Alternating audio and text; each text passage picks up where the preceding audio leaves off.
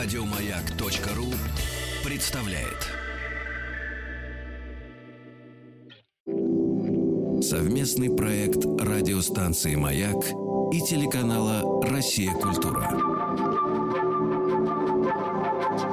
Белая студия. Что читали и смотрели те, кого сегодня читаем и смотрим мы. Как эти книги и фильмы помогли им найти себя – и чем они могут помочь измениться нам. Сегодня в «Белой студии» один из главных авторов современного юмора. Капитан знаменитой команды КВН сборной Пятигорска, резидент Comedy Club – бард-десятник, чьи песни собирают миллионы просмотров в интернете, автор и сценарист таких успешных проектов, как сериал «Универ», скетч-шоу «Наша Раша», сериалы «Интерны», «Саша Таня». Его новый проект «Домашний арест», где он выступил в качестве автора идеи, сценариста и продюсера, и для работы над которым привлек как оскаровских лауреатов мультипликатора Александра Петрова и композитора Людовика Бурса, так и лучших артистов сегодня сегодняшнего кино стал безусловным успехом и вызвал восторженные комментарии как зрителей, так и критики. В «Белой студии» артист, сценарист, продюсер Семен Слепаков. Мы начинаем с разговора о детских произведениях, которые на вас повлияли. Фильм «Стрелы» Робин Гуда, который все мальчишки смотрели, все себя представляли в роли а, защитника слабых. Он есть в двух версиях, как известно. И изначально из него вырезали замечательные баллады, написанные Владимиром Семеновичем Высоцким. Вы его видели в какой версии? С Высоцким. Уже с Высоцким? Да. То Мы есть... ходили, у нас был э, Абонемент нам выдавался в школе на все каникулы. И там были фильмы. Там был фильм «Мио, мой Мио», я помню почему-то. С Кристианом Бейлом, между прочим. Это Кристиан Бейл? Да, вы что, не знали? Нет. Это Грамматиков снял Кристиана Бейла маленького. Да ладно. Вот, представьте, я вам как сейчас открыла. Теперь представьте, вспомните этого мальчика, и теперь представьте, что это он.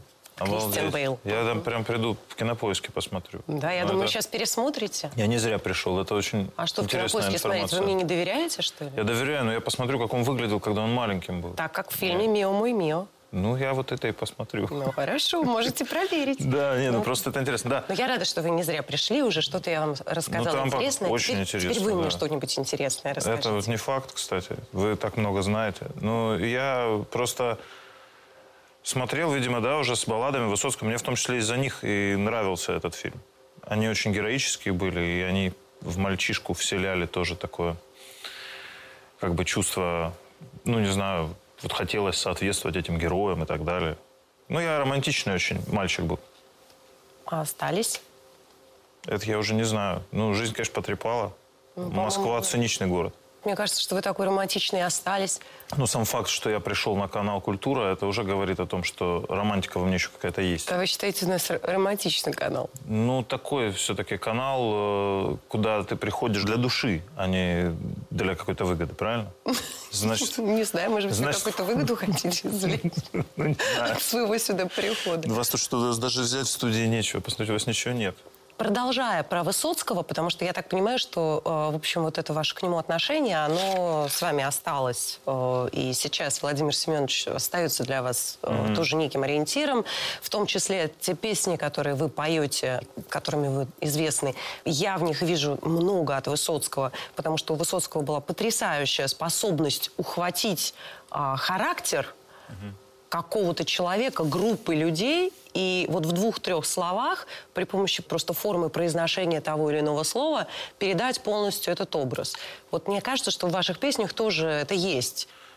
Ему, наверное, очень помогало то, что он был все-таки артистом. И он играл в пьесах, он видел, как строится драматургия. У него поэтому в песнях это тоже все выстраивается. И образ, характер, он э, тоже частично он проводит над ним э, и такую работу, которую артист проводит над образом. Э, и немножко, может быть, в этом есть сходство. Я ни в коем случае там не сравниваю свои песни с песнями Владимира Семеновича, но сходство в том, что поскольку я знаком с работой сценариста, когда я пишу песню, мне хочется, чтобы в ней был тоже какой-то сюжет, там сюжетный поворот, я не знаю, катарсис, что ли, какой-то. Ну, в общем, чтобы это был не просто поток настроения, а э, чтобы это был рассказ. Но это имеет свои плюсы и свои минусы. Плюсы в том, что когда ты так рассказываешь э, зрителю и слушателю очень интересно в первый раз. Э, минус в том, что это не совсем песня, это такой скорее, не знаю, стендап под музыку или uh-huh. рассказ под музыку, какая-то, ну что ли, пьеса, не знаю, что это, новелла какая-то. Вот как это охарактеризовать, я не знаю. Но,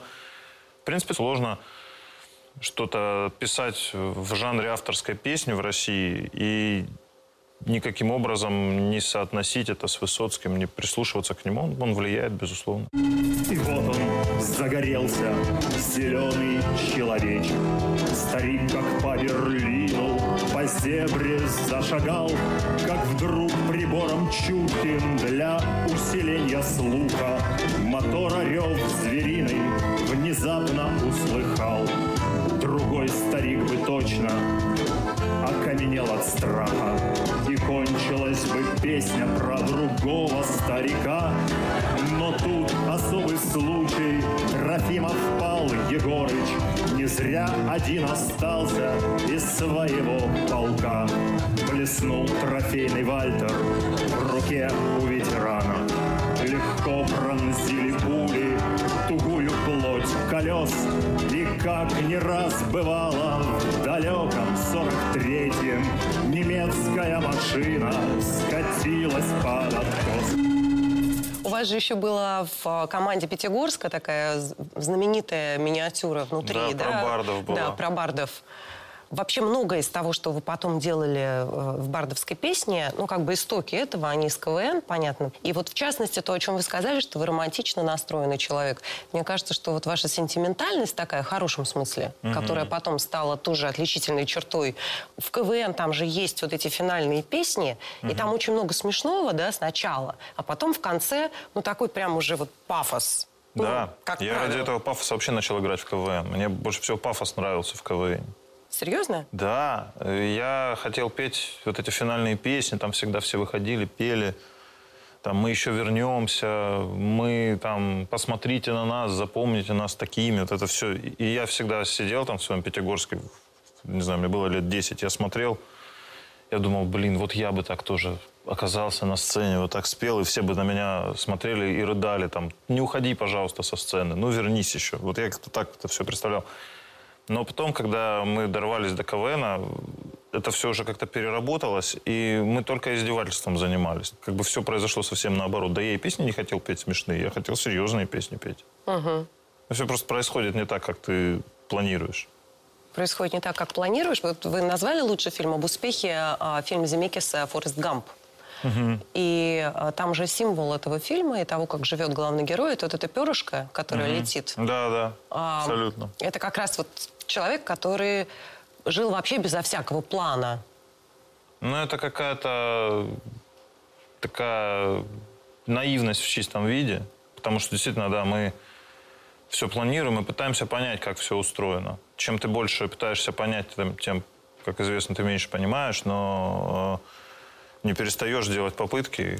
А он просто жил, как чувствовал, такой добрый, открытый парень. Действительно, его как перышко носило по жизни. Но перышком таким быть очень сложно на самом деле, потому Конечно. что человек же, как правило, у него есть какой-то некий план, и в силу того, что план присутствует, он часто пропускает те моменты, которые могут тебя вынести в акционеры Конечно. маленькой яблочной компании и так далее. Конечно. Да? Где вот этот баланс между тем, что все-таки мы все взрослые люди и, и э, стараемся как-то анализировать да, свой жизненный путь и куда-то направлять себя, и вот этой способностью быть перышком, все-таки вот как бы следовать за обстоятельствами?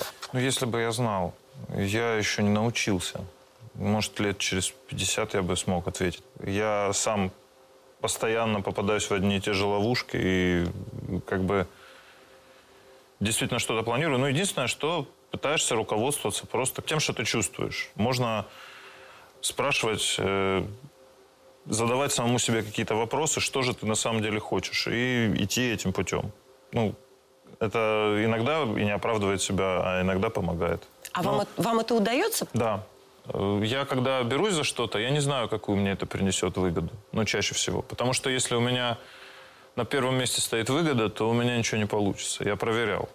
Не получается. Есть люди, у которых получается отлично. Они заточены вообще под другое. Вот. А я никогда не знаю. Мне кажется просто, что если сделать что-то хорошо, то ты за это что-то тоже получишь в ответ. Тебя вынесет. Вот в этом плане это перышко, оно меня устраивает как пример. Просто вот вы производите ну, впечатление человека более аналитичного и Рефлексирующего. рефлексирующего, ин- ну, интеллектуального, да? И в этом смысле часто такое отношение, когда ты просчитываешь э, последствия своих решений и так далее, ну, усложняет вот эту легкость в движении. У вас так или нет? Да, конечно. Особенно это тяжело, когда ты, допустим, делаешь какой-то большой проект. Ну, потому что одно дело песня, это шаг э, длиной, там, не знаю, в неделю или в месяц. Ты все равно написал песню, ты ее где-то опубликовал, спел, и все, она дальше живет. А если ты берешься за проект, можешь им заниматься три года. Ну вот дальше решай, ты готов три года на этот проект положить или не готов. И дальше у тебя может так получиться, что через три года выяснится, что ты просто ошибся. Поэтому, конечно, рефлексируешь. Э, Но на большие формы же тоже хочется замахиваться.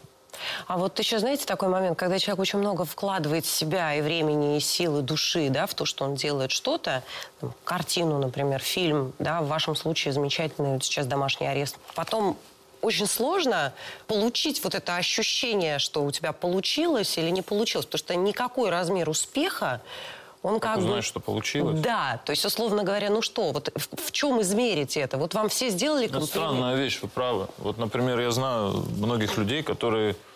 Ну, есть некая компания людей, так скажем, богема или э, какая-то элита, или просто люди, которые называют себя там, opinion-мейкерами и так далее. И вот они что-то делают и сами друг друга хвалят. Вот. Вот. И они все считают, что у них все очень хорошо получается.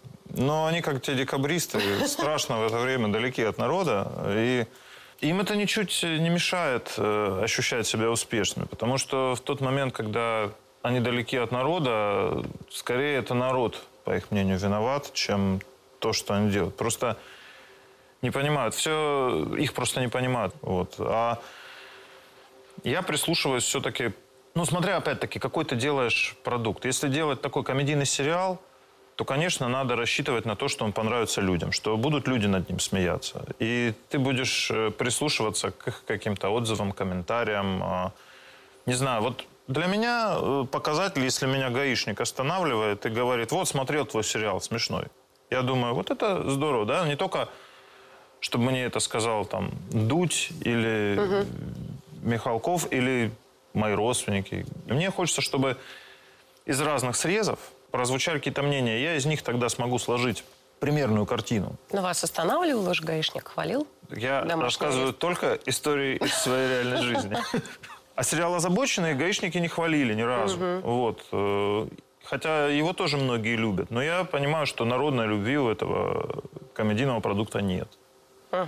Я просто пытаюсь такую трезвость сохранять, знаете. Очень много людей знаю, творческих, которые считают, что все, что бы они ни сделали, это ну, невероятно просто и потрясающе. Им прям вот это надо купаться в этой любви и ощущать себя выдающимися и гениями, и успешными. Я хочу трезвость сохранять. Я лучше уж сделаю выводы какие-то.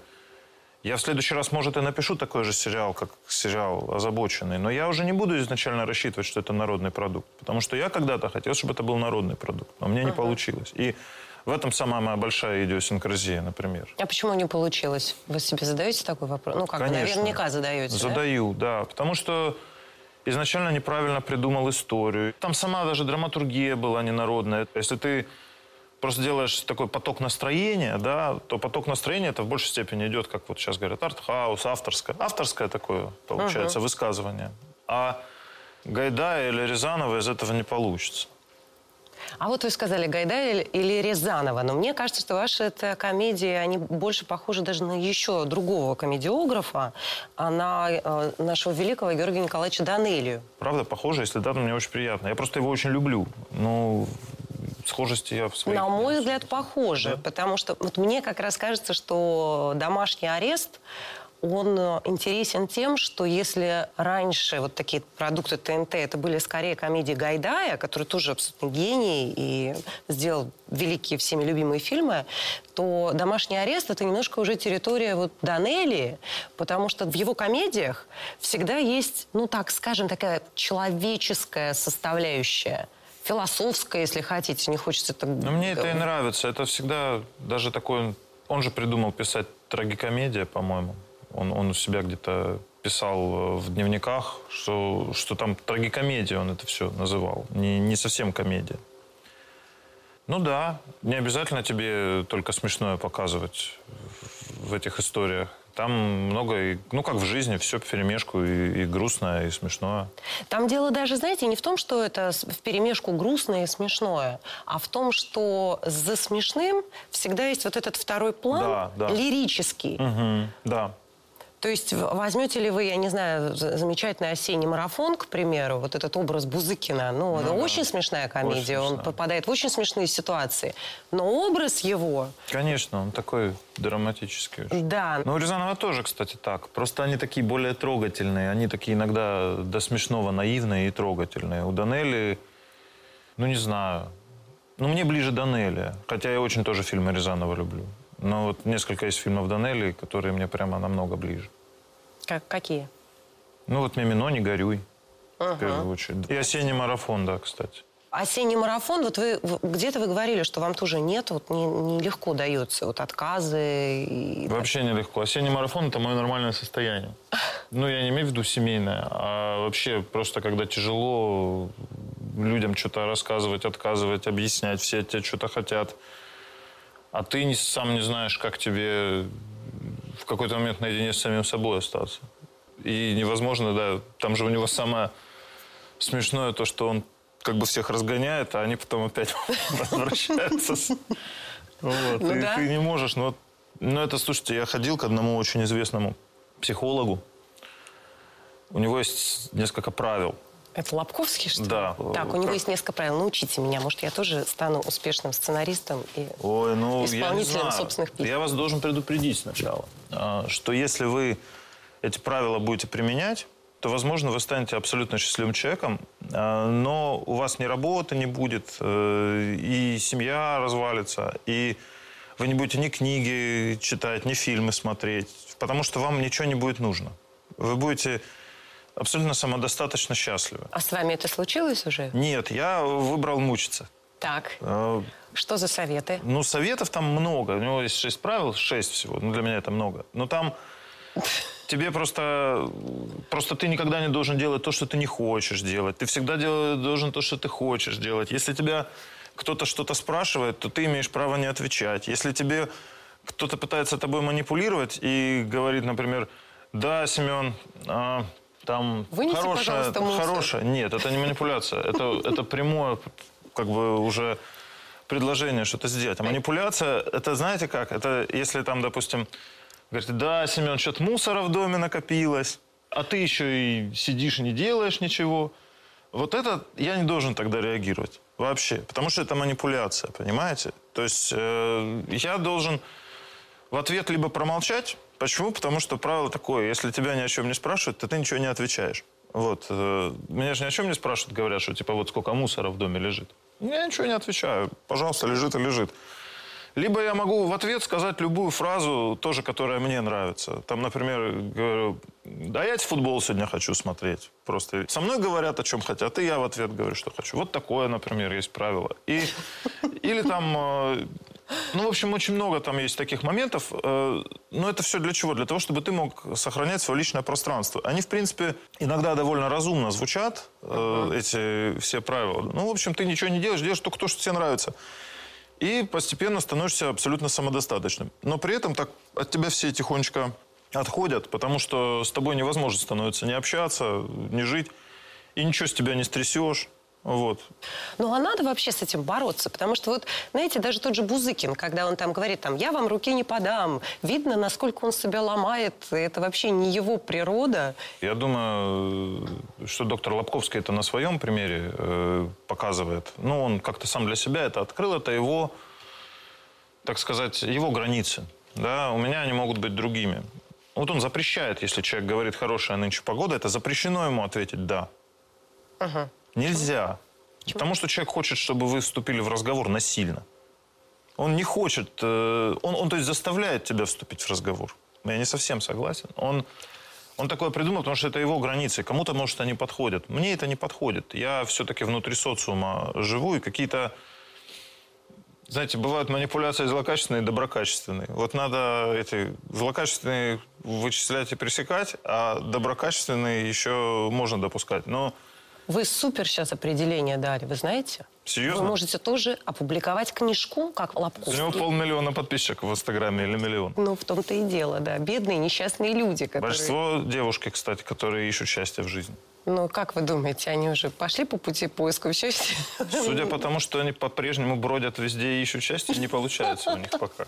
Вот мне тоже кажется, Если в рестораны заглянуть, то видно, там по-прежнему они сидят и ищут счастье. Да. Но все подписаны теперь на Лобковского. Ну вот, прекрасное определение. Вы можете опубликовать книгу.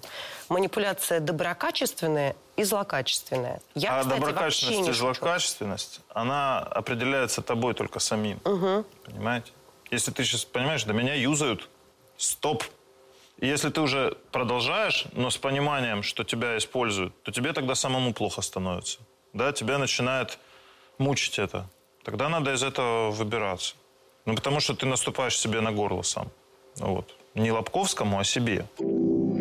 Совместный проект радиостанции «Маяк» и телеканала «Россия. Культура». Белая студия. Студии артист, сценарист, продюсер Семен Слепаков. Ты знаешь, что я притащилась? Ну, В плане на Скофилда ты стоял? да. Ну, передали мне. Я хочу знать, как ты к этому относишься. Я очень рад. Я так и знала. Бузыкин, у тебя совесть есть? Первый раз в жизни мне дали сделать что-то серьезное. Ну что, мне идти отказываться? От меня что тебе надо? Дали переводи. Но я не хочу, чтобы ты это считал свинством с моей стороны. Бузыкин, ну, мне это очень важно. Ладно, это не свинство. Бузыкин, а ты уже начал? м? Может, у тебя остались какие-нибудь черновики, бумаги? Может быть, ты отдашь мне их, а, Бузыкин? А полы тебе помыть не требуется? А то я вымою. Ты свистни. Вот вы про Форест Гампа заговорили. Мне показалось, что Самсонов, герой домашнего ареста, это такой вот русский Форест Гамп.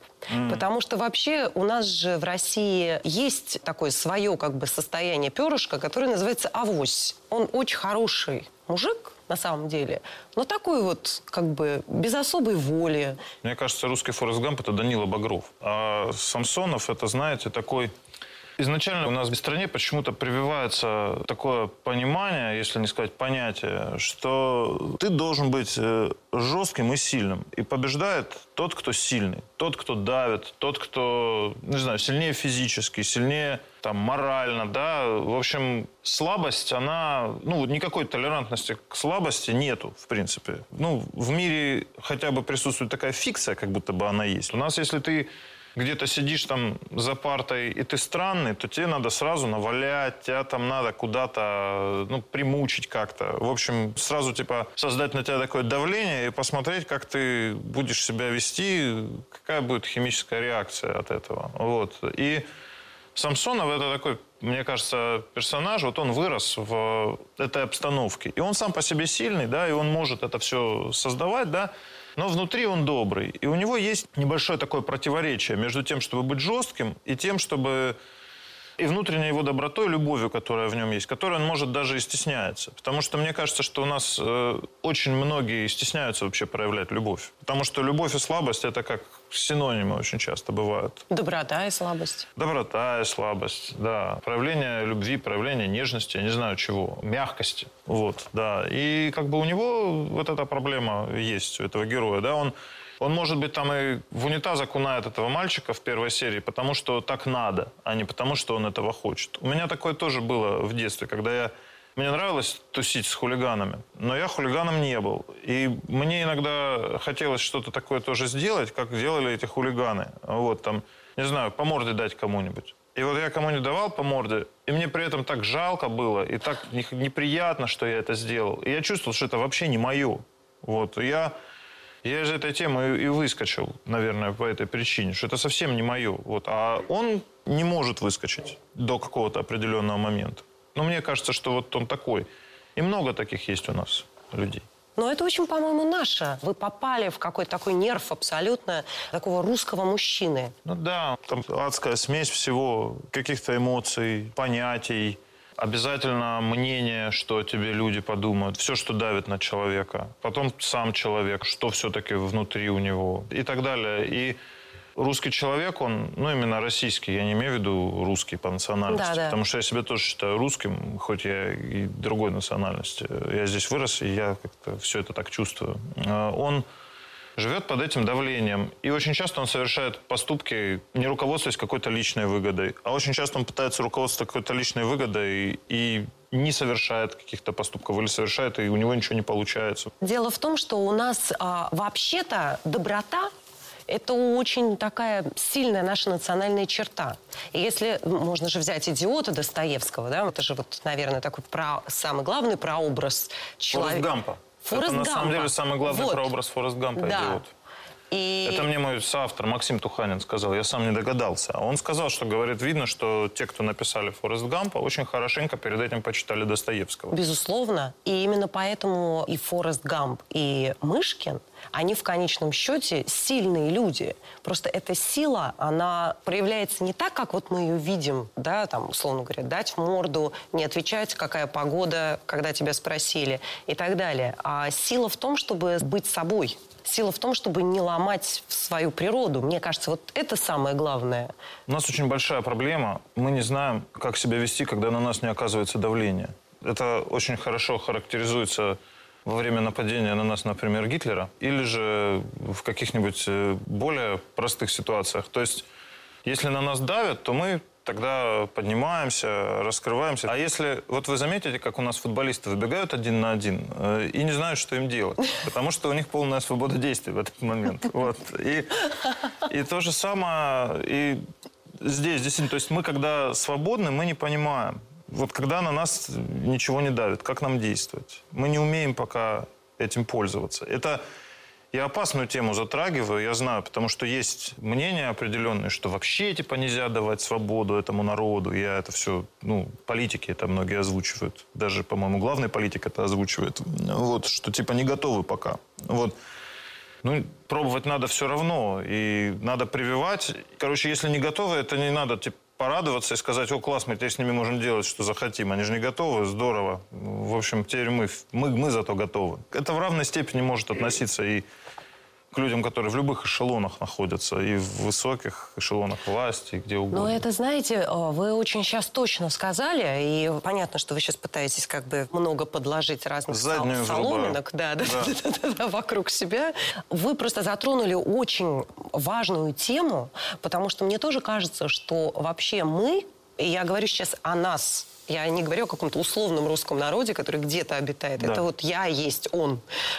Вообще-то готовы довольно легко свою свободу отдать за какую-то идею, которую нам дадут в качестве оправдания да, нашего движения, действий, сил и так далее. То есть будь это там, религиозная идея, а, политическая идея. Толстой, например, прекрасно это описал в «Войне и мире», как русский народ, вот эта дубина народной войны, победила Наполеона, несокрушимого, да? Это просто... Мы не то, что готовы. Это намного проще. Как это не звучит страшно, но это намного проще. Потому что когда тебе такая задача ставится, ты хотя бы понимаешь, что тебе дальше делать.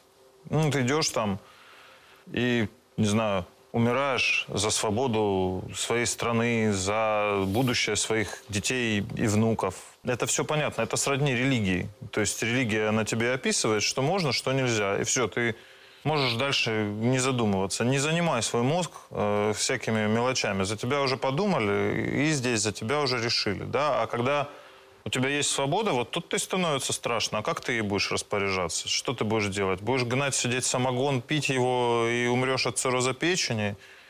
Или, я не знаю, будешь делать какой-то свой бизнес, столкнувшись с какими-то жуткими трудностями, что в нашей стране очевидно.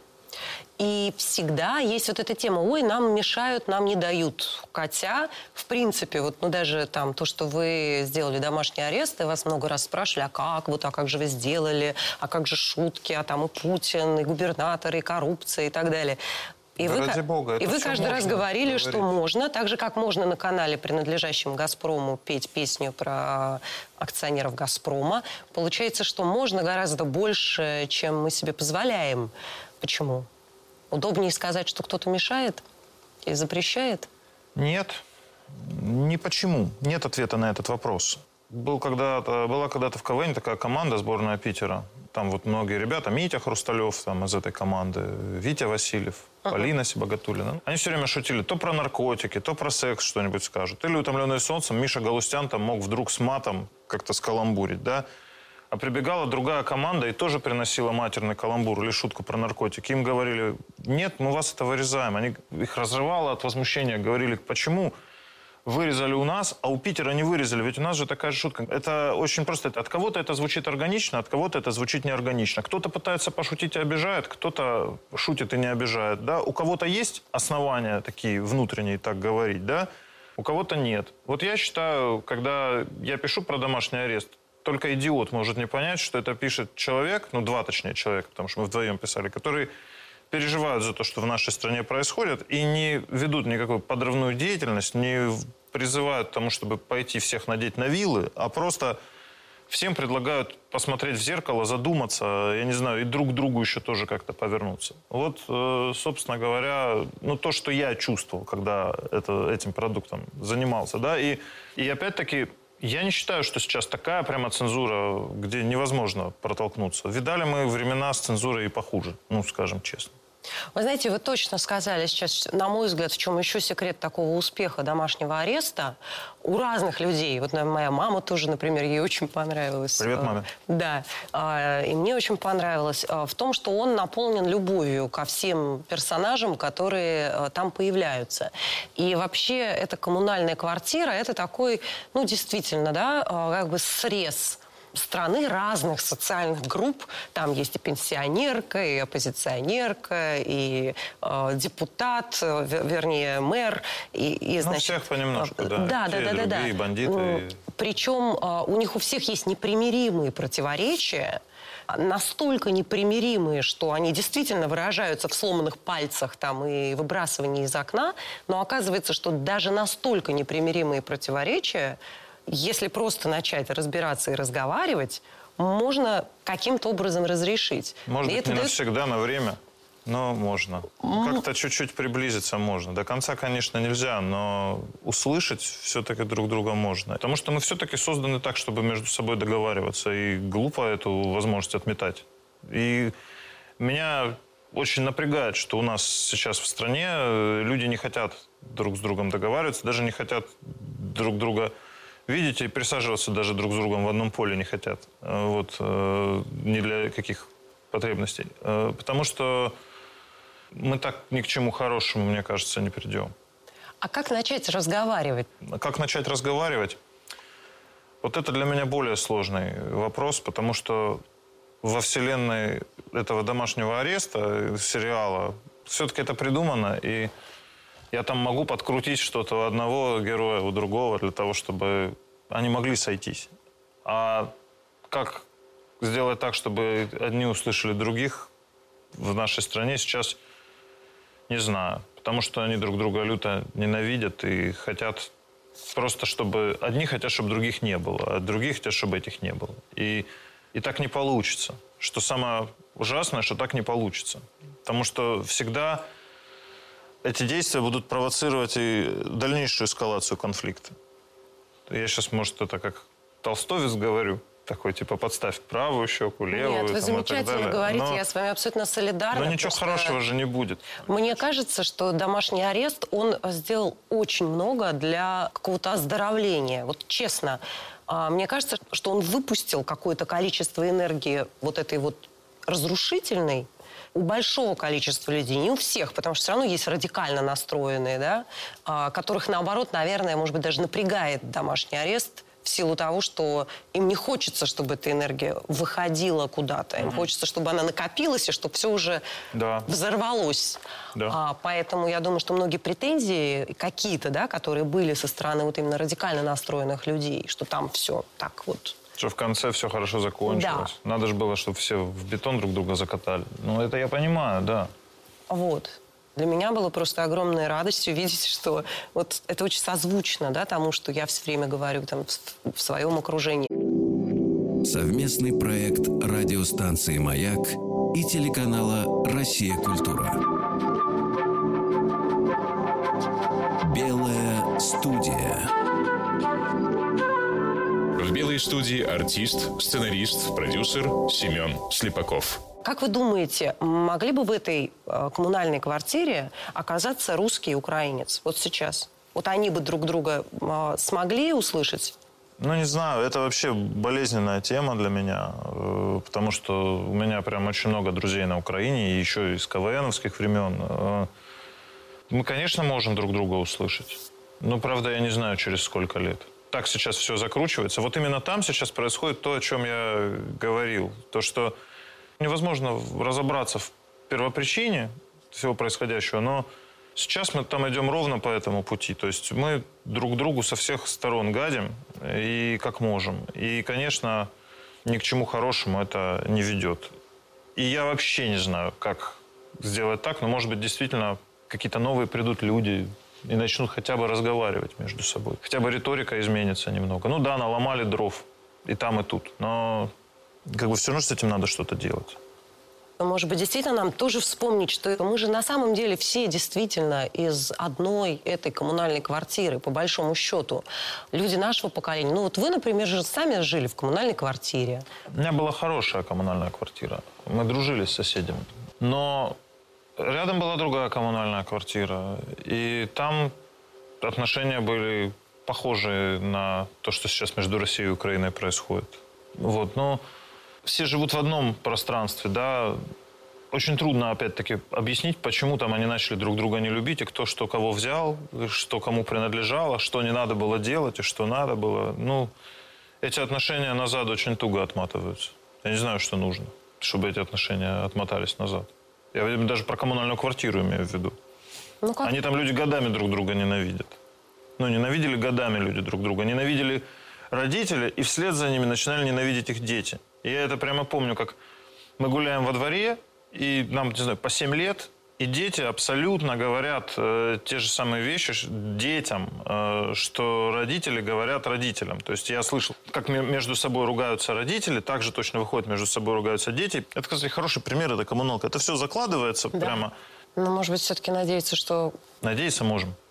Но вот я могу сказать одно, что поскольку мы тут на канале «Культура» находимся, и поскольку все-таки я тоже занимаюсь культурой, да, в каком-то виде, может, достаточно бескультурном, но, тем не менее, э, занимаюсь. И на нас возложена определенная задача вот это показывать. Показывать, говорить о любви между нашими народами, о том, что было, о том, что это должно быть так. То есть э, для меня в этом и заключается патриотизм в глобальном м, смысле, в какой-то прогрессии, да. В общем, надо о любви говорить. Искусство обязано на эту тему высказываться, потому что с помощью искусства, с помощью книг, с помощью фильмов, там, может, наши народы можно сближать. Мы, мы сближаемся, потому что мне многие люди там про этот домашний арест, мне многие люди с Украины написали, да. Равно как у нас многие люди слушают украинскую музыку и смотрят э, какие-то комедийные там их э, шоу тоже. Ну, в общем, люди, люди объединяются на почве юмора, на почве истории, на почве музыки и так далее, да, и тут мы еще пока не разорваны. Нас еще тут не растащили в разные стороны, потому что если мы там по каким-то территориальным вопросам уже не сойдемся, да, здесь еще есть шанс, и эти ниточки, их нельзя э, как-то отрезать, конечно. Без комментариев. Без комментариев.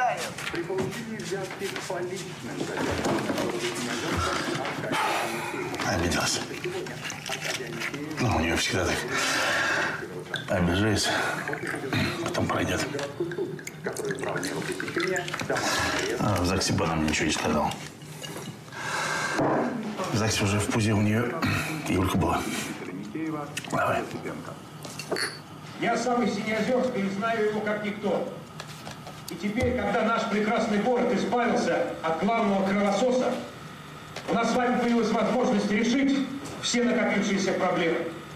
Поэтому я решил выдвинуть свою кандидатуру на пост главы города. Ты смотри, как гладко чешет. Чтобы наш с вами прекрасный город У меня научился. Знаешь, хочешь тебе по чесноку скажу? Ну, по мне один хрен. Что ты, что он. Ну, вы все воры и уроды. Ничего, не так что вы всю Россию растащили себе по норам. Же похрен так живет народ? Насрать. Правильно? А я знаешь бы, как сделал? Я бы вырыл яму. Собрал вас со всей России и туда посадил. Без еды. И вот вы начали друг дружечку пожирать. А все стояли со стороны и смотрели. И знаете, что самое главное? Никому бы вас жалко не было. Ваша бабушка была, вы признавались, э, зрительницей на вашем концерте. Да. А, а как вот у вас такая интеллигентная семья, интеллигентная бабушка? Что она сказала? Ей понравилось? Да, и понравилось. Ну, а, а что, она все эти слова знает. Она долгую жизнь прожила. Э, Вот. Да она меня любит просто очень. Но она иногда говорит, что, слушай, вот здесь ты перегнул. Или говорит, ты так в этом своем инстаграме начал материться, говорит, уже. Это уже, говорит, вообще невозможно. Зачем ты, говорит, так делаешь? Я говорю, ну вот я так чувствую. А мама говорит бабушке, слушай, ну отстань от него, ну пусть матерится уже. Как лингвист. Он уже взрослый, да, пусть делает, что хочет там. Бабушке понравился домашний арест? Да, очень понравился. Ну, другое дело, что им все нравится, что я делаю. Ну, домашний арест поэтому прям сильно понравился. Он еще и понравился, потому что это я сделал, и еще потому что понравился. Как ее зовут? Исфирь Иосифовна, да? Ой, кажется? как, как приятно, вы даже ее имя знаете. Да, это Спасибо, Исфирь Иосифовна, за вашего замечательного внука. Спасибо вам большое, Семен. А бабушка вас видит во всех камерах. Да? Ну, хорошо. Вы слушали специальный проект радиостанции «Маяк» и телеканала «Россия. Культура» «Белая студия». Еще больше подкастов на радиомаяк.ру